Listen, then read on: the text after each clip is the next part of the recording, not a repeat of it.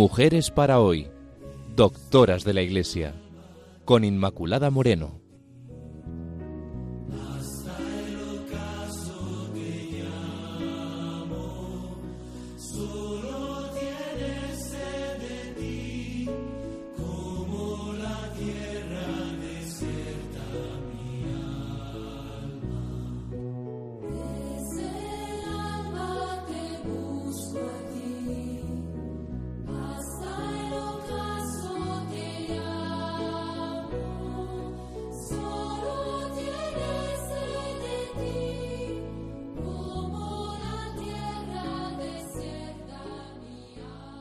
Queridos amigos, iniciamos el programa Mujeres para hoy y además con una nueva andadura, con una nueva doctora, Catalina de Siena.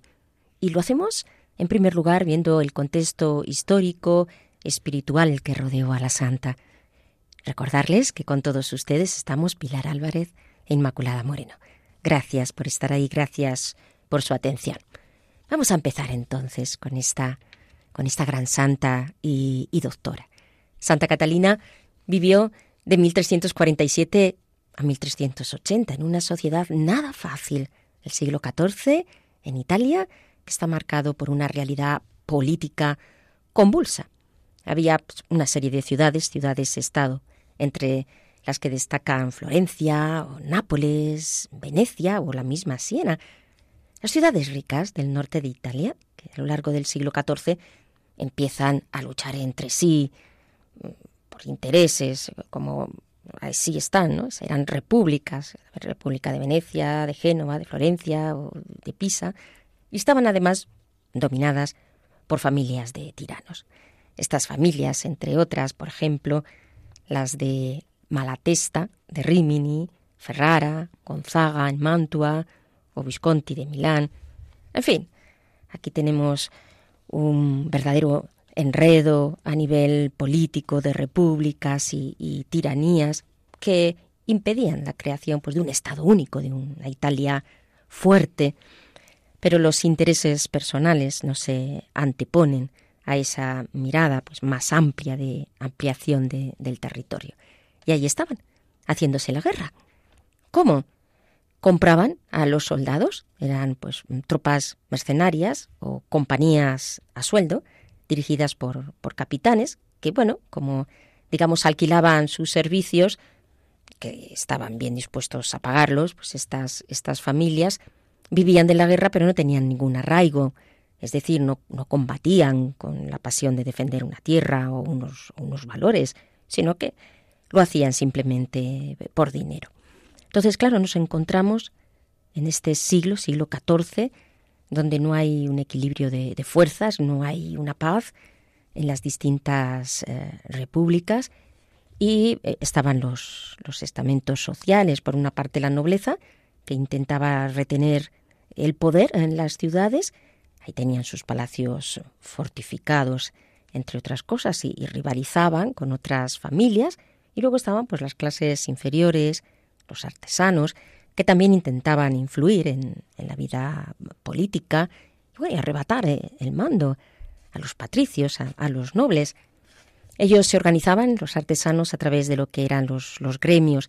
Era una organización muy desarrollada en, Italia. Estaban pues, las artes menores y, las artes eh, mayores. También había luego otro grupo, ya saben, ¿verdad? El de los sin derechos, los mínimi, los jornaleros, los marineros, los campesinos, los pescadores, en fin, la gente sencilla, pero que también pues, eh, su voz se va a oír a lo largo de las revueltas, lo que podemos eh, llamar las revueltas eh, urbanas. Y luego también había facciones, un poco para que pues, podamos ponernos en este contexto de, de convulsión que ya digo, había las facciones de los güelfos y de los gibelinos, unos eran partidarios del Papa y otros eran partidarios del, emperador. Seguían pues tendencias más o menos eh, extremas. Se conocían por, los colores, los blancos, los rojos, los, negros, y en todo caso pues siempre seguían anteponiendo pues esos intereses de carácter localista al hecho pues de una pacificación general. las rivalidades entre Génova, la Serenísima República de Venecia por el monopolio del comercio oriental, pues eran unas rivalidades que ya venían de, de muy lejos y que se iban agudizando poco a poco durante este siglo, hasta que Venecia logró en el 1381 el triunfo definitivo sobre Génova. Y así, esto quedó firmado en la paz de, de Turín y parece que se fueron consolidando algunas posiciones. Luego tenemos a Florencia, una ciudad más industrial que mercantil. Tenía la banca, los tejidos de lana y muchas familias también hicieron, hicieron fortuna, ¿no? Los banqueros, los grandes negociantes de la lana constituían también, esta ya era una clase burguesa, no una clase mm, noble, pero que empezaba desde el siglo XIII, ya empezó a, despuntar.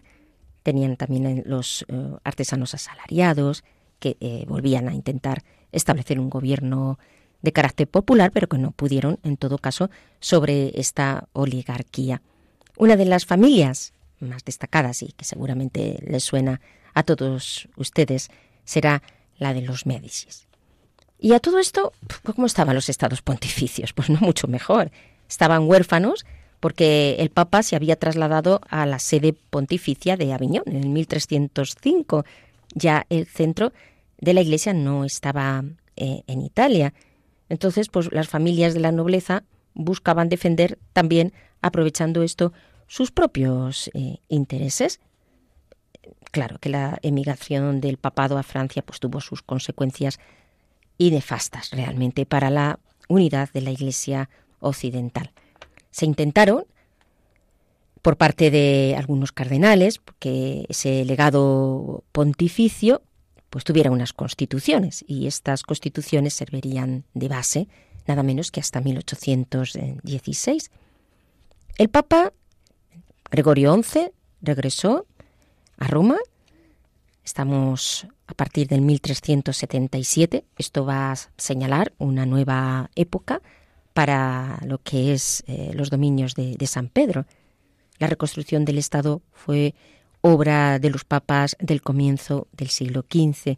Además, pues claro, todo ese periodo de cautividad en Aviñón, desde luego minó el prestigio internacional del papado, ¿no? Como no, estas divisiones, pues meterse los papas pues en los líos humanos, mm, en, el sentido pues más peyorativo de lo que podemos entender en esta expresión, pues minó lo que es la imagen, claro, de, de el papado, porque había un verdadero escándalo. Entonces el Papa Urbano VI se, que se indispuso, por una parte, y va a considerar nula la elección del Papa Clemente. Aquí eh, tenemos por eso varios papas, que es lo que llamamos el cisma de Occidente. Entonces, como consecuencia de esta nueva elección, en vida del primer papa durante 40 años, pues la Iglesia Católica estuvo dividida. Cada uno se posicionó en torno a un papa. Francia, Escocia, Nápoles, Portugal, Navarra, Aragón y Castilla se decidieron en favor del nuevo Papa, es decir, del último que se elige, el cual fija su residencia en, en Aviñón. Y tuvo pues un sucesor eh, que fue Pedro de Luna o Benedicto XIII, el, el, el Papa Luna, el famoso Papa Luna, ¿verdad? De 1394 a 1423, que ya sabemos que acabaría sus días solo en el castillo de Peñíscola y permanecieron fieles a Urbano VI, el norte y el centro de Italia, Inglaterra, Alemania, Bohemia, Polonia, Hungría y, Flandes. ¿Y qué hicieron ambos pontífices? Pues se excomulgaron el uno al otro, se excomulgaron mutuamente.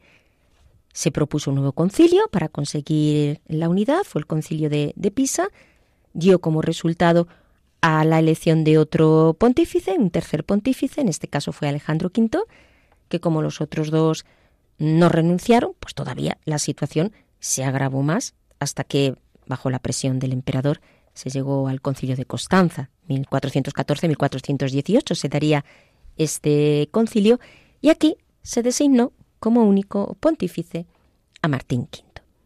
Bueno, gracias a Dios, ya de esta forma se consideró terminado el cisma, aunque el Papa Luna pues no renunció, y ahí se quedó, se quedó solo y sin apoyos y, así siguió eh, la iglesia. Vemos pues esta etapa también qué difícil para, para la Iglesia.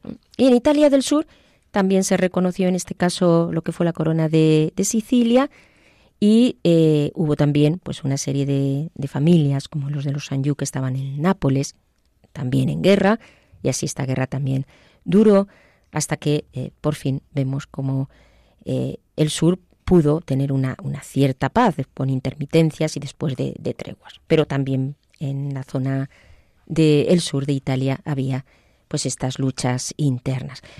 Resumiendo y viendo, pues en concreto, la situación de Catalina de Siena en medio de este contexto, los estados pontificios son vistos por muchos como una región administrativa más, sujeta a las codicias y a las contiendas, como otro estado. Luego tenemos las luchas entre las regiones, el abandono de los caminos que deja ver un panorama sombrío, porque hay que añadirle, claro, lo que implican las guerras, el pillaje, el vandalismo, la inseguridad y el siglo XIV Además, fue el siglo de las grandes epidemias, de la llamada peste, o sea que los poblados diezmados precipitan un colapso incluso de las mismas actividades eh, económicas más, más básicas. No solo murió cerca de una tercera parte de la población de Europa, sino que además muchos huyeron de las garras de la enfermedad. ¿Y dónde caían? Pues en la mendicidad, eran, eran mendigos. Un efecto particularmente devastador en la vida de la Iglesia. Monasterios abandonados, ausencia de vocaciones, puestos que nadie quería asumir, bueno, no podían tampoco. Y luego estaba la situación del clero, del clero diocesano, que era bastante mala. ¿Por qué? Porque la institución del seminario todavía no estaba como un camino de formación institucional que iba a surgir a partir del siglo XVI, de modo que la formación era muy pobre y a esto, además, hay que añadir la escasez dramática en la que vivían. Luego la condición general era deplorable. La señal más visible de este estado de cosas está en que el obispo de, Roma, como hemos visto, pues no vivía en Roma desde 1305. Y claro, esto también tuvo un efecto destructor en el seno, digo, no solamente hacia afuera, que hemos visto, sino también a nivel interno, porque el tono espiritual de la curia era era muy pobre. Luego los cardenales franceses aprovechaban la situación. ¿Para qué? Pues eh, permítanme la palabra, pues para mangonear en las cuestiones de la Iglesia. la gestión diplomática y el testimonio de Santa Catalina en el cisma va a lograr, va a ser como una luz, va como, como una llama en medio de esta oscuridad, porque la fuerza de esta mujer logra que el Papa Gregorio XI regrese a su sede. Y gracias a esto, acaban muchos mm, desórdenes, pero el Papa muere en 1378, como hemos visto hay una nueva elección de Papa, los franceses siguen alegando a través de amenaza eh, en contra de, del Papa, consideran que el voto de este último es nulo y al final pues tenemos todo este enredo y este entramado al que he hecho referencia antes. Catalina murió no mucho después, en 1380, pero empeñó lo último de sus fuerzas en apoyar al Papa legítimo y en orar con un ardor inigualable por toda la Iglesia, como lo hizo siempre, toda su vida una verdadera entrega a la Iglesia. Encontramos entonces toda esta, esta situación que eh, había llevado pues, a, tener, digamos, esclavizados, por decirlo así, un tanto a los mismos papas, a los eh, caprichos de, de los reyes de, de, Francia, los mismos papas que sentían una gran inestabilidad en, en Italia, se sentían quizá más arropados en, Aviñón, pero claro, esto fue un verdadero, un verdadero desastre, porque la jerarquía eclesiástica se hallaba también dividida. Y no hablamos de los partidos políticos, pues sino de las aspiraciones espirituales de unos y de otros y de intentar el gobierno unas tendencias y, otras y otras tendencias. Y todo esto acabó en una vida relajada de los fieles eh, y no solo del clero que lo habíamos visto, sino también de los mismos fieles durante mucho tiempo, a lo largo de, de, de decenios, porque por una parte pues la reforma de la jerarquía era, era necesaria, tanto del clero regular como del clero secular. Entonces, junto a esas personas que vivían relajadas, pues el Espíritu Santo no para de trabajar, gracias que el Espíritu Santo sostiene a su iglesia. Y desde luego, este es uno de los momentos donde lo vemos de una forma realmente eh, patente. Había personas, claro, que eran conscientes, almas con deseo de entrega, con fervor, y que eran conscientes de sus deberes religiosos, fuera del clero y, y dentro, dentro de él. Pero ¿qué ocurrió? Pues como no había una referencia, se llegaba en muchos casos a exageraciones y a, límites ya que rayaban en la herejía. Así pues, pues surgen diversos grupos que muchos de ellos eran grupos heréticos no basados en la sana doctrina, sino todo lo contrario. Entre ellos encontramos el llamado los flagelantes. Estos estaban influenciados por toda esa idea del milenarismo. Esperaban la llegada de un nuevo Mesías. El nuevo Mesías iba a redimir eh, todos los pecados y a los pecadores de este mundo. La aparición pues, de este movimiento, además, se va a ver propiciada por las catástrofes que ya estaban azotando el siglo, el siglo XIV. Entonces venían como a confirmar todas estas eh, pseudo profecías, vamos a llamarlas mm, así. ¿Y qué hacía la gente? Pues la gente buscaba soluciones desesperadas a los problemas de la época.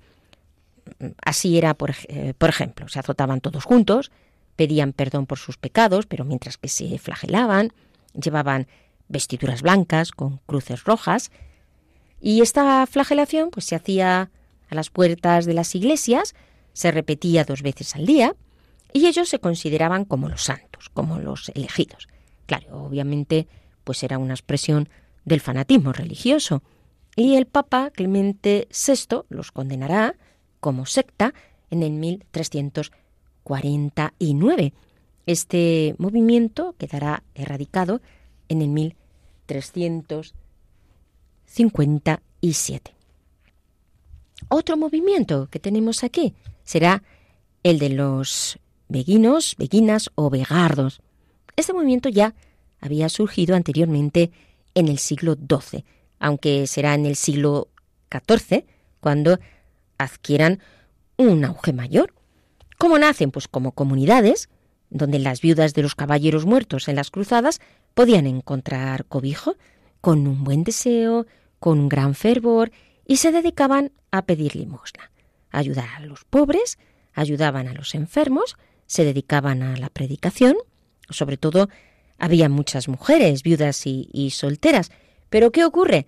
Pues que si no eran eh, herético este movimiento, había mucha desconfianza por parte de la jerarquía, porque eran muchos los abusos que se habían cometido, y claro, eh, también este movimiento fue condenado en el concilio de Bien de 1312 que algunos podían caer también en fanatismo, pero seguro que aquí también pues había muchas almas con deseo de entrega a Dios y que eh, esto es lo que querían y lo que, y lo que buscaban. Estas mujeres, que fueron en su mayoría, muchas de las beguinas, pues ingresarían a partir de este momento en las órdenes que ya estaban establecidas, mm, como la orden carmelita, como la orden franciscana y como la orden dominica.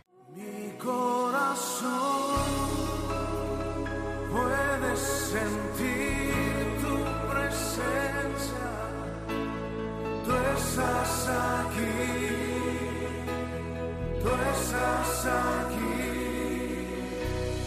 puedo sentir tu majestad, tú estás aquí, tú estás aquí, mi corazón puede sentir tu presencia. Tú estás aquí, tú estás aquí, puedo sentir tu majestad, tú estás aquí, tú estás aquí. Queridos amigos de Radio María, seguimos adelante con nuestro programa. Les recordamos que estamos en Mujeres para Hoy doctoras de la Iglesia, estudiando a Santa Catalina de Siena. Hoy el primer programa dedicado a esta santa doctora. Y hemos visto en la parte primera del programa la situación histórica en la que vivió la santa, esa etapa convulsa donde la Iglesia estaba dividida, ese cisma de Occidente donde Catalina influyó, escribiendo al Papa y comprometiéndose con la realidad de su época. Y también les recuerdo que este programa lo hacemos Pilar Álvarez e Inmaculada Moreno y que pueden establecer contacto con nosotros a través del correo mujeres. Pueden tener acceso al programa a través del podcast que está en la página web de Radio María. Bueno, pues frente a estos movimientos habíamos hablado del movimiento de los flagelantes y del movimiento de beguinos, beguinas y vegardos. También estaba eh, otros movimientos más de carácter ortodoxo, como la devoción moderna. En español, la devoción moderna había nacido en la zona de Renania, esta corriente de espiritualidad, y en los Países Bajos, a finales del siglo XIV. Fue un movimiento a favor de la reforma religiosa, invitando a la renovación apostólica. ¿Y en qué consistía? Bueno, pues en la renovación de esas prácticas mm, de piedad más genuinas, más propias de la Iglesia, más, más sólidas, como pues, la humildad, la obediencia, la sencillez de vida, cosas esenciales, básicas, y que nos las recuerda la devoción moderna o la devoción moderna. Llegó a su fin con la reforma protestante, esta corriente de espiritualidad, pero ha calado mucho en la Iglesia. Seguro que muchos de ustedes tienen en su biblioteca al Kempis, al que siempre hemos llamado el Kempis, que está escrito por Tomás de Kempis, este es eh, el autor de ese librito, que suele ser pequeñito, que es la imitación de, Cristo. Un libro que ha sido mm, altamente influyente durante muchos siglos. Y este es un movimiento de espiritualidad que promueve la vía afectiva, afectiva de, pues, de enamorarnos de Cristo, algo tan básico y esencial en la vida cristiana. Por lo tanto, es un movimiento espiritual cristocéntrico, 100%, porque es la humanidad de Cristo ese eje central. Y la oración de meditación y el examen de conciencia. Nos vendría también muy bien pues repasar el Kempis y ver pues la centralidad de la humanidad de Cristo entrar en una oración de meditación profunda y en un examen de conciencia diario. Otro de los grupos que surgieron o movimientos se llama los hermanos de la vida pobre. Bueno, este no era precisamente un movimiento ortodoxo, porque fueron un producto, digamos, italiano, especialmente italiano, nacido de la orden franciscana y después de varias peripecias, persecuciones, destierro, fueron reconocidos como familia franciscana autóctona. Lo hizo así Celestino V porque tenía la esperanza, quería que ellos, mm, pues bueno, volvieran al buen camino y que no entraran en la heterodoxia, pero eran ultraconservadores, eh, reaccionaron contra la relajación franciscana, pero llegando a unos límites mm, pues, mm, fundamentalistas, no admitían las interpretaciones de los capítulos de la Orden ni las del Papa. Muchos de ellos se consideraban visionarios, pseudoprofetas, que anunciaban la destrucción de la Iglesia. La Iglesia decían que era la gran Babilonia y la destrucción del mundo entero. Y, y todo esto, pues claro, llegó y llevó a una gran confusión general, aunque practicaban una pobreza evangélica, pero como vemos, pues de una forma descentrada y desatinada. Entonces la confusión originada por estos movimientos que a su vez son producto del cisma de Occidente, entre otras, entre otras cosas, pues favoreció que pareciese que sus profecías se, se cumplían. Condenaban cualquier injerencia en los asuntos temporales también. Pero y gozaban con la simpatía de hombres muy formados, como por ejemplo Guillermo de Ockham, un franciscano destacado en la época, filósofo y, teólogo, incluso del mismo general de los franciscanos, Miguel de Cesena, que entabló la lucha con el Papa Juan XXII, al cual destituyó Luis IV de Baviera. Una parte eh, apoyaba a Luis de Baviera y a este movimiento los Fraticelli y logró que se eligiera al franciscano Pedro de Corvara como papa con el nombre de Nicolás V. Durante dos años eh, estuvo este, este papa. Y todo esto ocurría además durante el pontificado de Juan XXII. Bastante lío, ¿verdad? Queridos amigos, había aquí en toda esta época de movimientos, de cuestiones políticas, de cuestiones religiosas.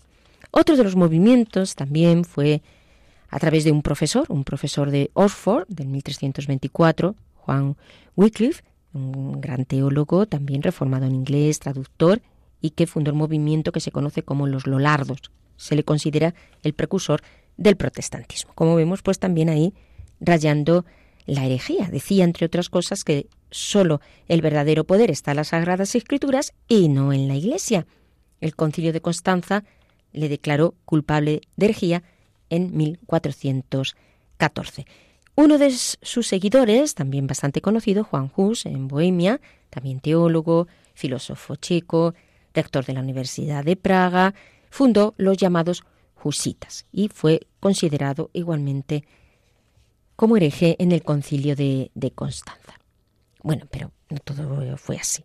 Aquí hay otro grupo y aquí está nuestra Santa Catalina y todos los que la seguían que llegaron a llamarlos los encatalinados, pues tanta era el poder, tanto era el poder y el atractivo de esta gran santa. En 1374, Catalina, con un grupo de discípulas y dirigidos por Fray Raimundo, discípulas y discípulos, porque ella eh, acompañaba a las almas, a sacerdotes, a seglares, a, mujeres, pues se hizo cargo de la dirección de Catalina y de su grupo. Y aquí está, realmente podemos admirar la obra de Dios en esta santa en concreto, en el momento histórico en el que a ella le tocó vivir, pues eh, no era una necesidad imperiosa saber leer, y menos para una mujer. Catalina aprendió a leer, no sabemos. Algunos dicen que sí, pero no muy bien.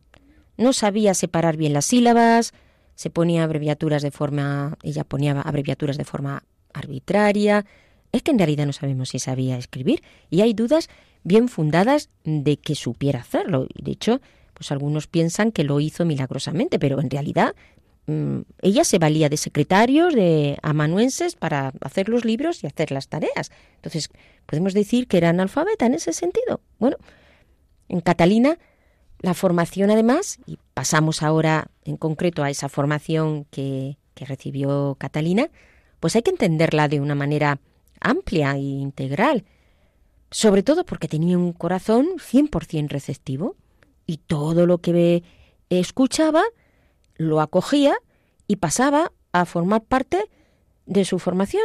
Ella escuchaba las humilías, eh, escuchaba esos libros de espiritualidad. Nosotros a lo mejor escuchamos una humilía y, y pues ¿qué se nos queda? ¿no? no se nos queda todo completo. Ya no, ella lo aprovechaba todo al máximo. Ella se vio obligada también, Catalina, a trabajar en la casa desde muy niña. Su familia era cristiana, pero era, era pobre. Y ese era natural hablar en estos momentos de, temas religiosos, de vidas de santos. Por eso es muy posible que escuchara la vida de los santos anacoretas, aquellos pues que se retiraban para entregarse a la oración, se entregaban al ayuno y a la penitencia.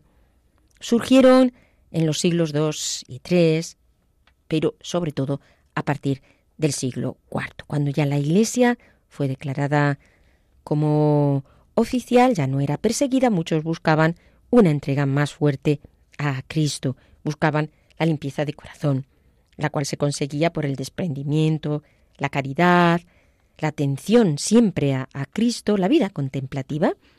Sabemos porque aquí tiene una gran importancia San Antonio Abad, y a su alrededor San Antonio congregó un gran número de discípulos que poblaron los desiertos y que tenían un estilo de vida caracterizado por la soledad y el silencio. Habitaban en cuevas, en cabañas, en grupos de dos o tres. Otro libro que se leería o que escucharía Catalina, La leyenda áurea. del dominico Jacobo, uno de los libros más copiados de la Baja Edad Media. Este libro recogía unas 180 vidas de santos, de mártires cristianos, a partir de las obras antiguas. Tenía una explicación, además, basada en los evangelios, en las fiestas del calendario litúrgico, una breve historia de la cristiandad en Lombardía, y tenía una intención ejemplificadora, o sea, es decir, que sirvieran como ejemplo para otras personas, para que se animaran en este camino de, de la santidad. Y además, pues la casa de Catalina estaba muy cerca de la iglesia de Santo Domingo. Por tanto, ella acudiría diariamente desde su infancia a los dominicos, escucharía las homilías y debía de ser como una, como una esponja. Eh, además de todo esto, oía la historia de la redención, de las predicaciones de los dominicos, me refiero, aparte de las homilías de la Eucaristía. Y todo ello fue proporcionando una cultura religiosa a, Catalina. Escucharía las anécdotas de los santos, los principios morales de orientación cristiana. También seguía adentrando en los textos de la Sagrada Escritura, que ella después escuchó también siendo terciaria, y todo ello le llevó a hacerse pues la idea de ser anacoreta. En aquella época era mucha la atracción que ejercía en la vida de los santos. Ojalá fuese hoy también así la vida de los santos la que eh, causara esta atracción. Fray Raimundo nos indica los libros de los que estaba influenciada Catalina, además de los anteriores que estarían presentes en las eh, predicaciones de los dominicos. Por ejemplo, otro de los libros, el llamado Las Colaciones de Casiano. Este Casiano era un sacerdote, un asceta de Dacia, que vivió desde el año 360 al 435. Su vida era eremítica. Fue ordenado diácono y después presbítero. Entre sus escritos destacan instituciones y colaciones explicando pues lo que pertenece al hombre exterior, lo que construye al hombre interior frente a ese hombre exterior y un camino de perfección. También tenemos el libro de la escala espiritual de San Juan Clímaco, se describen 30 escalones por donde las almas pueden subir hasta la cumbre de la perfección. Monje cristiano, ascético, anacorita y maestro espiritual. Eres una obra de carácter ascético y místico que se divulgaban en latín. Y uno dice, bueno, pues quizá puede parecer un poco demasiado pequeño este influjo cultural religioso para una santa doctora, puesto que Catalina es admirada por su obra y por supuesto también por su intensa actividad, que ya veremos. Su misma oración mm, no tenía nada de una oración mecánica de pronunciar palabras, es decir, que muestra una riqueza espiritual muy grande. Era una formación interiorizada, que le aprovechó a ella mucho, mucho más que a otros muchos títulos. Ella bebió de dos fuentes, las inspiraciones de Dios, por una parte, y las visiones. Las inspiraciones de Dios estas las recibe cualquier persona, ¿verdad? Que, intente de veras seguir a Jesús. Pues eh, Jesús nos pone en el corazón esas intuiciones, esas inspiraciones que brotan de una vida de oración, de una vida de reflexión, de meditación, de seguimiento de, de Jesús. En ella, estas inspiraciones eran abundantes, profundas, eficaces, intensas, duraderas. Así las podemos llamar entonces. Por una parte, inspiraciones de Dios. Y por otra parte, una segunda fuente, las visiones, donde Dios la enseña de una manera directa. Eran visiones sensibles o intelectuales, y así Dios la iba enseñando y la iba mostrando el camino que quería para ella. ¿Dónde está la frontera entre las inspiraciones, lo que le venía, fruto de estas inspiraciones, lo que era producto de la reflexión, lo que era producto de la meditación, lo que era producto de las visiones? Pues no sabemos. Es todo ese bagaje que ella nos, nos deja. Esa frontera no la conocemos, pero ahí está, ahí está toda esa, esa riqueza, porque el orden de lo sobrenatural lo excede todo y excede la comprensión de todo y excede el entendimiento mismo de Catalina, que tan abierta estaba Dios que todo lo, lo puede recibir. Pero lo cierto y verdad es que Catalina asegura, y estas son palabras suyas, me ha hablado lo mismo que yo os hablo ahora. Pues que cuán fuerte sería y cuán perceptible esta relación con, Cristo. Para ella decir estas palabras. Concluyendo, eh, esta formación doctrinal humana procedente de un ambiente religioso tiene un amplio espectro y, y tanto de lecturas como de experiencias de gracia de Dios, que fue lo que constituyó esa base para que nos deje su maravillosa obra. También sabemos que recibió arrobamientos y, éxtasis. Bueno, la palabra éxtasis, dos acepciones podemos señalar. Primera, una que es más estricta y cenida, que nos indica un estado del alma caracterizado interiormente por una unión con Dios íntima y fuerte, eh, basada en la contemplación y, y en el amor.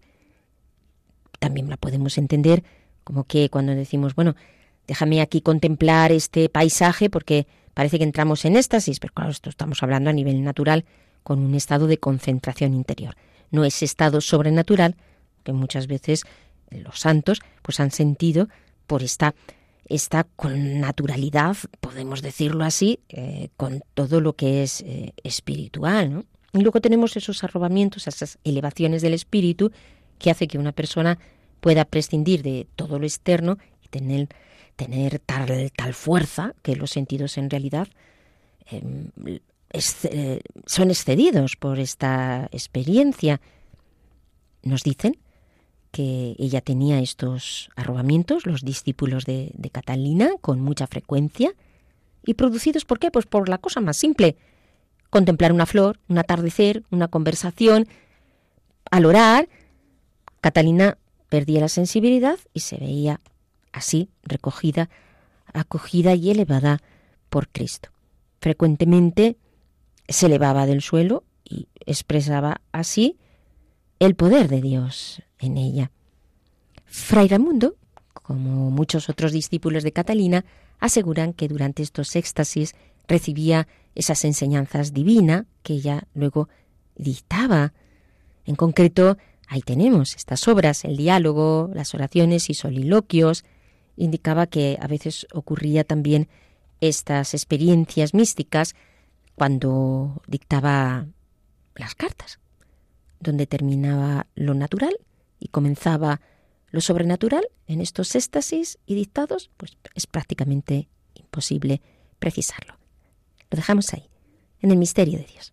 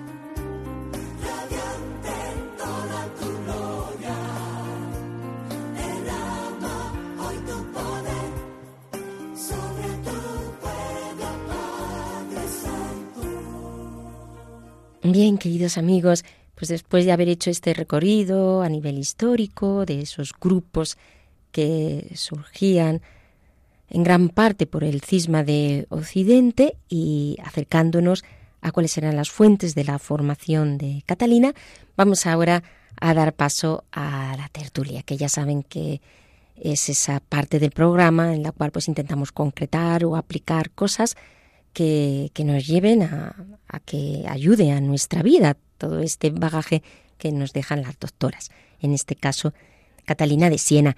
Y para esto pues damos paso a Pilar, que siempre nos ayuda mucho a, esta, a concretar ¿no? y, a, aplicar en, nuestra vida.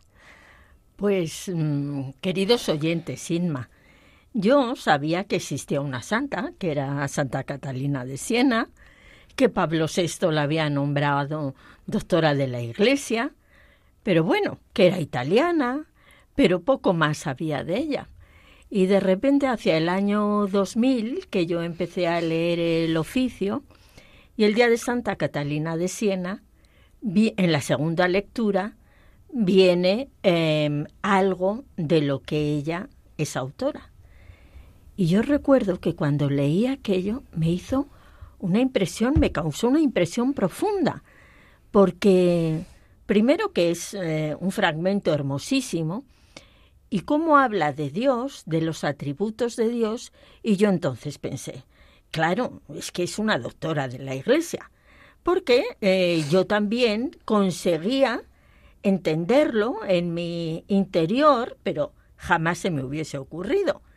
Pero además la hermosura con que va diciendo todas estas cosas de Dios. Bueno, pues yo pensaba que era una santa con una formación em, increíble, que habría tenido no sé cuántos maestros, estudiado no sé cuánto. Así que cuando empezaste a preparar esto y me mandaste los guiones y leí que, mm, bueno, pues que lo más probable es que no supiese escribir y leer, pues a lo mejor poco y mal. Y entonces, claro, me quedé sobrecogida porque pues descubres que, que la potencia de Dios, que, que elige a las personas y, y, no necesita que vayan a ningún sitio, sino que Él va abriendo, abriéndole caminos. Luego mm, has hablado tú también de la situación política tan convulsa y nos quejamos nosotros de lo que ocurre en nuestros días y sobre todo volver a recordar lo de el cisma de Occidente, qué dolor tan profundo para alguien si, si yo lo experimento no sé cuántos siglos después, imaginaos lo que debió ser para Santa Catalina y otras personas que lo estaban viviendo, ver a la Iglesia en ese estado. Nosotros no somos conscientes de la gran gracia que tenemos hoy en día.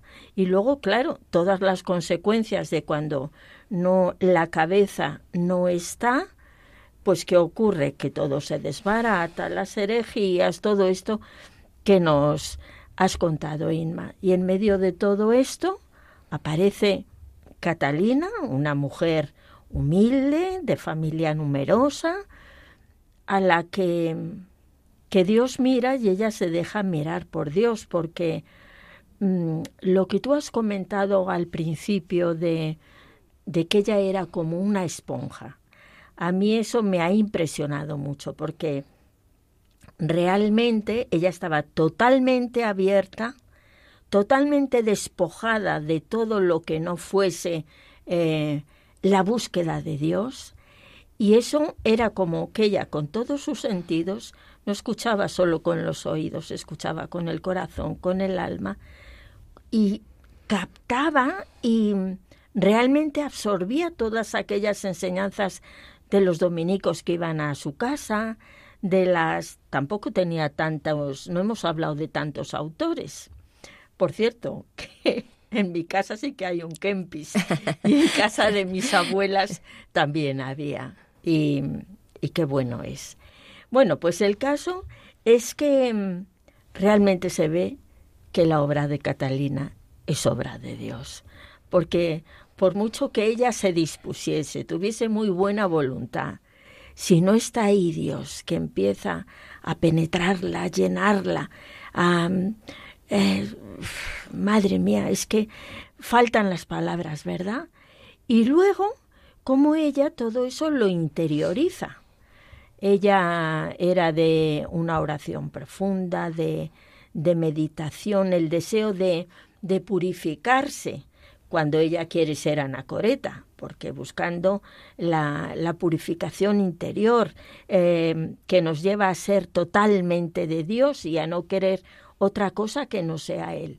Y entonces con esa disposición realmente ella eh, se va empapando. Cuando ella llega a las escrituras, ella como que ya tiene el corazón preparado.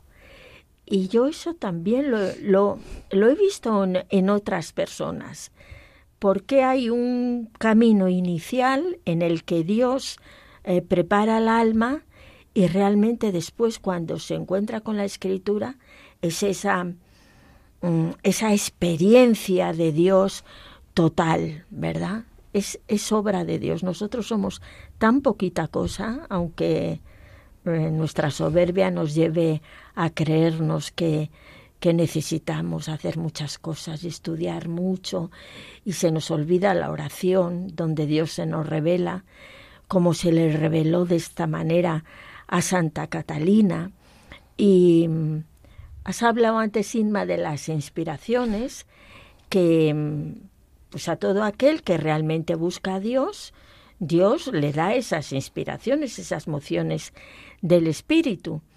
Y, pero lo de Catalina era diferente, porque aparte de, de estas mm, inspiraciones, había luego lo de las visiones, que yo creo que tú lo has explicado muy bien. Ya cuando hablamos de Santa Teresa hablamos un hmm. poco de las visiones intelectuales. Y, y luego también los, los arrobamientos, los arrobamientos y luego lo que es ya esa, mm, eh, ese éxtasis perfecto y, total que solo los santos, em, pues Dios se lo, se lo concede.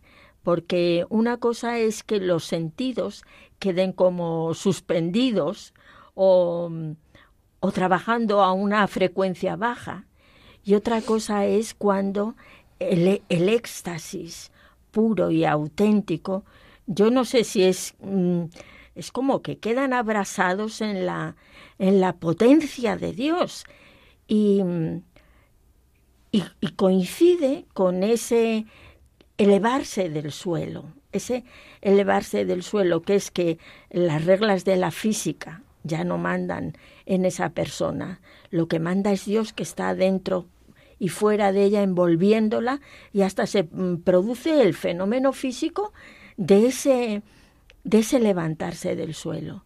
A mí me sobrecoge.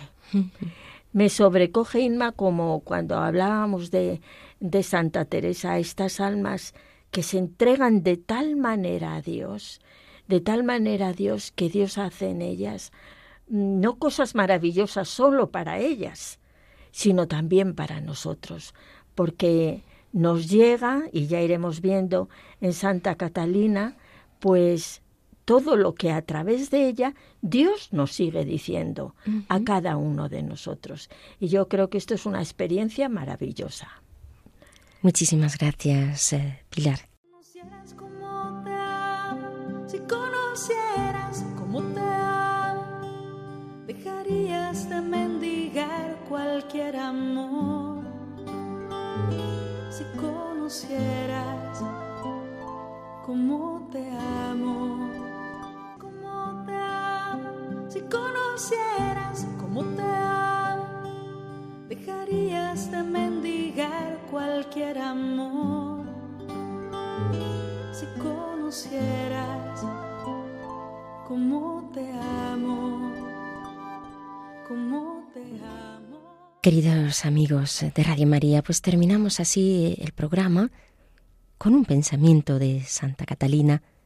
Sé quien Dios quiso que fueras y prenderás fuego al mundo. Pues no lo olvidéis, seamos quien Dios quiere que, que seamos y seremos esas llamas que este mundo necesita tanto. Con esta frase, queridos amigos de la Santa damos por finalizado el programa de hoy. Les recuerdo que hemos hablado de ese contexto histórico espiritual de Catalina de Siena, viendo cómo el Señor la bendijo, y no tanto por la mucha formación que pudo tener, sino sobre todo por su apertura a la gracia. Les recuerdo además que pueden establecer contacto con nosotros a través del correo mujeres para hoy arroba. Pueden también volver a escuchar el programa a través del podcast de Radio María entrando en la página web. Gracias y hasta pronto.